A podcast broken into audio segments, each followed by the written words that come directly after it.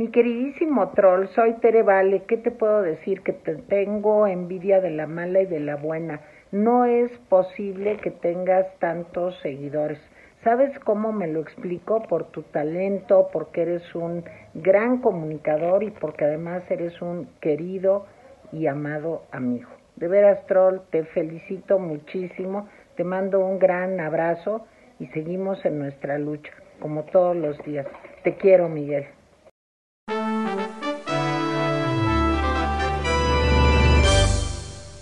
Radio. ¿Cómo están amigos? Excelente, excelente jueves. Ya se está terminando la semana, ya estamos iniciando el mes. Bienvenidos a la Radio Información Digital. Soy su amigo Miguel Quintana, el troll. Y agradecerle ahí a mi queridísima Tere Vale los... Eh, bueno, el saludo es para ustedes. Las reproducciones las hacen ustedes, no nosotros. Ya les conté en otro video que eso sí, eso sí no lo puede alterar ningún youtuber, eso sí no lo puedes comprar. Eso, para eso no hay estrategia. Solamente que pues los internautas entren, vean los videos y se activa. Así, ah, no puedes ni alterarlo. En fin, todos los seguidores sí los puedes comprar. Hay empresas que venden seguidores y hay canales que compran los seguidores. Es una estupidez, en fin. Pero bueno, se respeta, se respeta. Oigan, qué madriza le siguen dando a López Obrador. Por cierto, si no vieron la caminera con Fernando Galindo y Adriana Dávila, híjole, no se la pierdan. Estuvo demoledora, se, de verdad se lucieron. Yo no sé dónde andaba Fer, que se veía ahí medio, pues como si estuviera en un centro comercial. No sé, de verdad estaba muy padre el, el set que puso Fer. Y, y, Adriana, qué brutal, wow, la conocemos todos, que es muy puntual, muy dura. Pero la, en la caminera, híjole, hace un resumen de los tres años de López Obrador. No se la pierdan. Vale la pena, vale la pena sin duda. Oigan, Cuauhtémoc Cárdenas le mete una madriza a López Obrador. Interesante, interesante porque, pues miren, quieran o no, aquellos que son de la izquierda consideran a Cuauhtémoc Cárdenas como, como el padre de todos ellos, ¿no? Y bueno, finalmente cuando se hace la ruptura en, los años 80 de, en el PRI, pues sí, sí, sí, la verdad es que es la primera vez que se hace un terremoto de este nivel en el PRI, en el PRI de aquel entonces, de, este PRI tan poderoso que era intocable.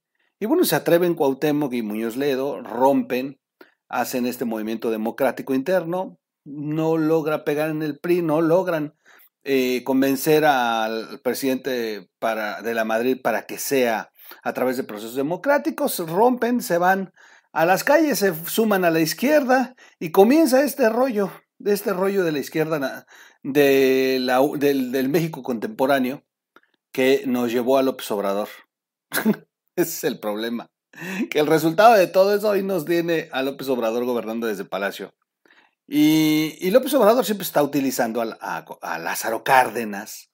Y de pronto ha invitado a Cuauhtémoc Cárdenas a eventos, porque como quiera es el líder moral de la izquierda, ¿no? Y, bueno, finalmente tampoco es, eh, tampoco es tonto el Inge, ya tiene sus años, sabe lo que está pasando en México y le puso una verdadera revolcada a eh, a López Obrador. Vamos a escuchar, eh, bueno, les doy primero el, antecedente. Eh, Cuauhtémoc Cárdenas se lanza contra la gestión de AMLO, no ve avances en estos tres años, las políticas públicas han fallado y el crecimiento económico es bajo, hay rezagos en pobreza e inseguridad, dijo, al, dijo el tres veces candidato presidencial. Esto ocurrió allá en la Feria Internacional del Libro, en la FIL, en este encuentro internacional de gobierno y sociedad civil. Eh, además, el michoacano señaló que están otros temas como la inseguridad, la violencia en todo el país, el desempleo, los sistemas mexicanos de salud y educación. La verdad es que estuvo fuerte, estuvo fuerte. A tres años de que asumiera la presidencia López Obrador, las políticas públicas han fallado y el crecimiento económico es bajo y hay rezagos en pobreza. Así, de frente. Estoy viendo al país con muchos, con muchos rezagos todavía. Eh, les voy a poner el video para que lo escuchen. Durante la conferencia en la que también participó Carmen Aristegui, Sí, que es que se, le están juntando, les dije en videos pasados. Déjenlo, es mejor que se empiece a pelear con todos ellos, es mejor porque se le van a ir encima y, y eso ayuda muchísimo, porque hay muchos seguidores de ellos que aunque no lo crean, sí tienen una referencia de todos estos actores que rodean a López Obrador. Entre todos ayudaron a López Obrador, entre todos pueden terminar poniéndole un alto a López Obrador. Este, bueno, ahí estuvo Carmen Aristegui, quien le pidió, ella le pidió a Cuauhtémoc Cárdenas que hiciera el balance. Se es cabrona Carmen Aristegui. A propósito de que le acaba de meter su revolcada al AMLO, pues se la quitó. Oiga, hija, ¿y qué opina? ¿Por qué no nos hace un balance de estos tres años de gobierno? Y Cuauhtémoc Cárdenas, que siempre ha sido así medio prudente, no, se va con todo.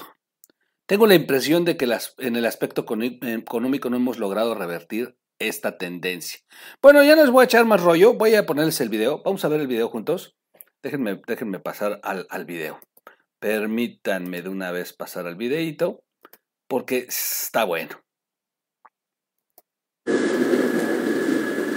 ¿Cuántas víctimas mortales inocentes se dejan en la historia. En Venezuela hemos podido tener un conflicto civil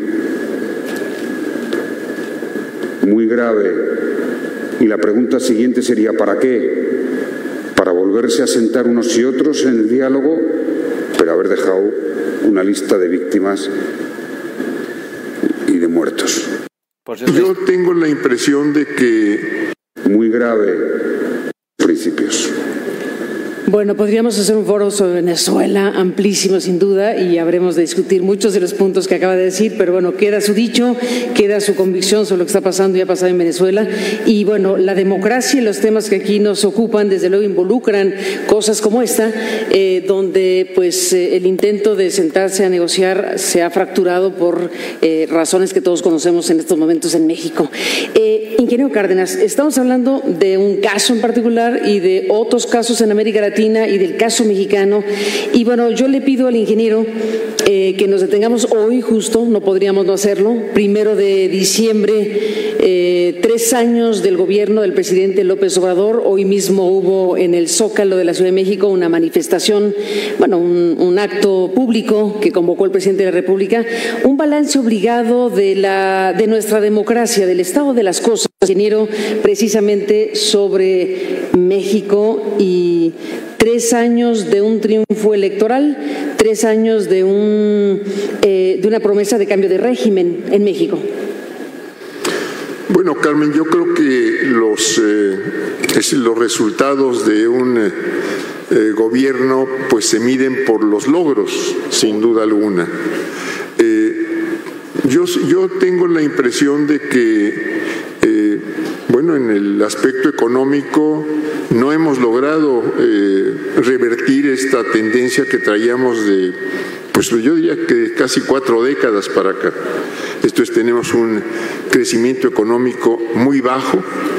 Eh, no sé al final de cuentas cómo vayamos a llegar este año, pero seguramente todavía estaremos por debajo de objetivos que habíamos alcanzado en eh, años anteriores.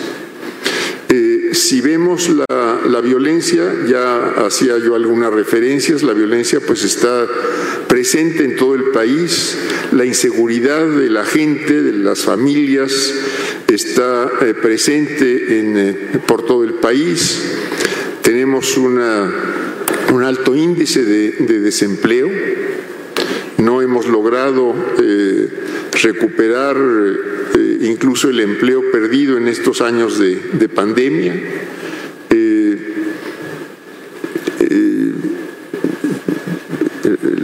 Bueno, ya hice alguna referencia a la violencia, tenemos un sistema educativo con muy fuertes deficiencias, para no hablar del, sistema de salud.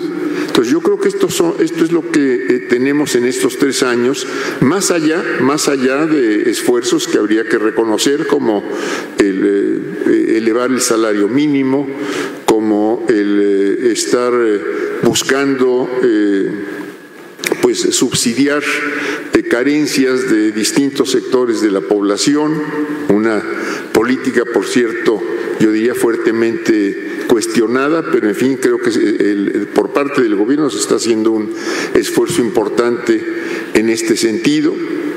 Eh, lamento que no tengamos una política activa de acercamiento con América Latina que pudiera eh, pues representar siquiera un principio, un intento de avanzar en, lo que pudiera ser la integración de las naciones eh, latinoamericanas, al menos como, iniciativa, como propuesta del gobierno de México. Eh, creo que nos faltan propuestas de las entidades políticas sobre todo.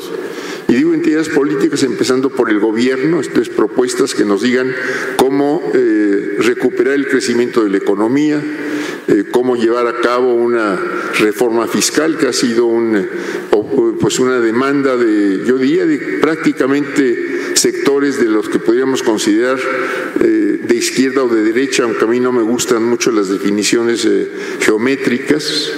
Pero en fin, ha habido eh, propuestas de reforma fiscal, hacendaria, tributaria, como quiera llamársele, desde muy distintos puntos de vista y muy distintas posiciones, tanto políticas como económicas. Eh, me preocupa que no haya propuestas de los partidos políticos. Tenemos una vida política, yo diría, centrada en... Eh, iba yo a decir en las confrontaciones, pero eh, corregiría yo diría en la confrontación. Entonces la oposición es todo contra el presidente y por parte del partido del gobierno, pues es todo contra la oposición, sin buscar algo que aquí se acaba de mencionar con mucha importancia, que es el diálogo. No se está buscando eh, conocer al final de cuentas los puntos de vista de quienes están enfrentados por distintas razones, eh, distintas propuestas políticas, distintos eh, intereses políticos. No tenemos propuestas y no tenemos intenciones de acercamiento para buscar cómo efectivamente resolver los problemas. Y me parece también que en estos casos, en los casos de diferencias y de diferencias en el terreno político, corresponde al más fuerte tomar la iniciativa para buscar ese, ese acercamiento. Esto es, eh, quien está en condiciones de debilidad podrá estar siempre reclamando eh, que lo escuchen, que se le tomen en cuenta, etcétera. Pero si efectivamente se está buscando eh, una mayor, más de la sociedad, de la gente, pues sin duda el que tiene más fuerza, más fuerza por la razón que sea política, financiera, etcétera, cultural, pues es el ese el más fuerte el que tiene que tomar la iniciativa para buscar eh, que efectivamente a través del diálogo, de la tolerancia, pueda avanzarse en la atención y solución de problemas que afecten a sectores amplios de la sociedad. Eh, yo, así estoy viendo al país, eh, Carmen, esto es con muchos rezagos todavía, y sin propuestas, sin propuestas para cómo superar estos problemas de, llamémosle, pobreza, empleo, inseguridad, eh, escaso crecimiento económico, eh, deterioros ambientales, eh, todas las cuestiones que tienen que ver con género, etcétera, etcétera. Es decir, no veo iniciativas de quienes tendrían la obligación de presentar iniciativas como son, entre otros, los partidos políticos que buscan, al final de cuentas, gobernar al país. Déjeme agregar, ingeniero, y le pido a José Luis que, sigamos con el ingeniero Cárdenas por razones de tiempo. Eh, mm, estamos en un momento donde, bueno, aquí está Lorenzo Córdoba, que fue saludado. Hola, Lorenzo. Eh, hay en este momento un punto de tensión, varios, pero uno en particular que tiene que ver precisamente con eh, el mundo electoral. hay una discusión acerca del presupuesto de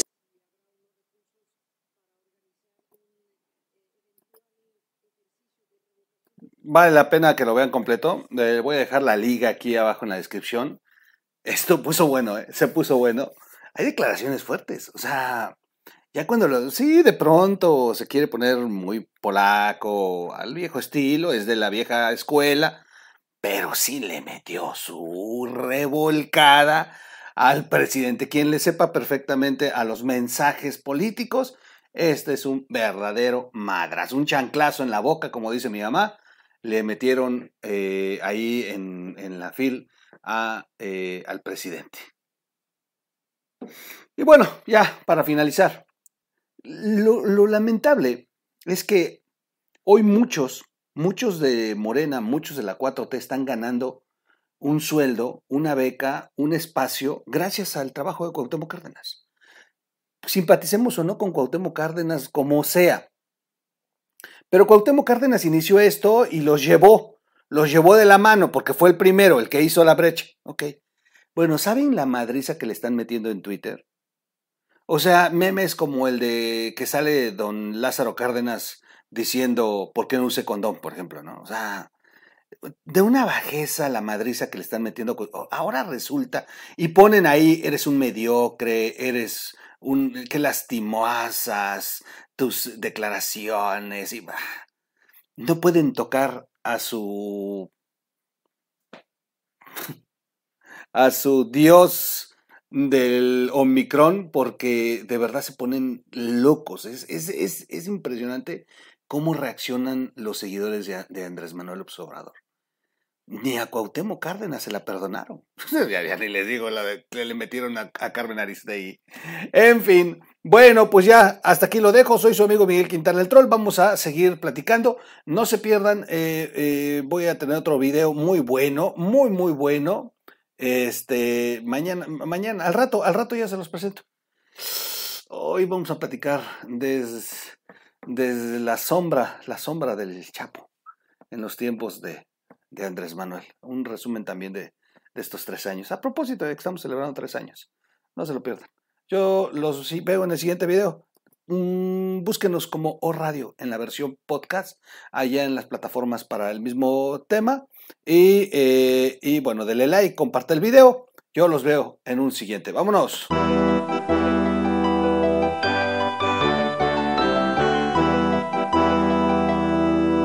O Radio.